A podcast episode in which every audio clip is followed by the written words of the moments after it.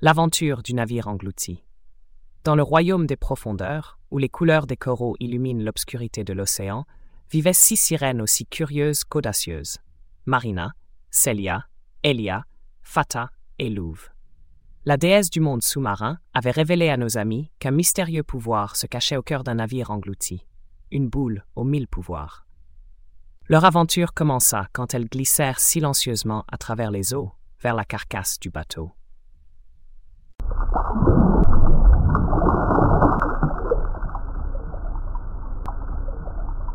Leur première rencontre fut avec une créature peu commune, un petit monstre vert et rebondi qui gardait l'entrée de l'épave. Heller, agile et vive, saisit un morceau de bois flottant et avec un geste précis le lança pour éloigner l'animal.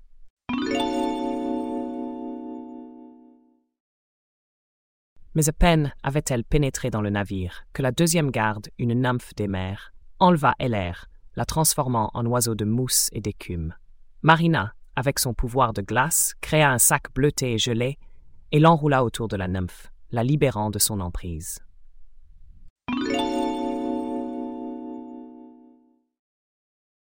Le troisième gardien était un monstre titanesque. Elia, fascinée par l'éclat de l'or, dénicha une pépite dorée et avec une force surprenante, la projeta sur le géant, le distrayant suffisamment pour passer. Le boss final était là, détenant Elia.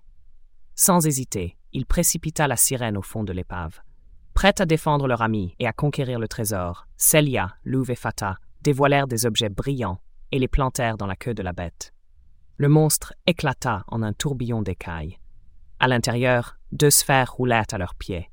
L'une était Heller, libérée de son sort, et l'autre, la boule légendaire qu'elle recherchait.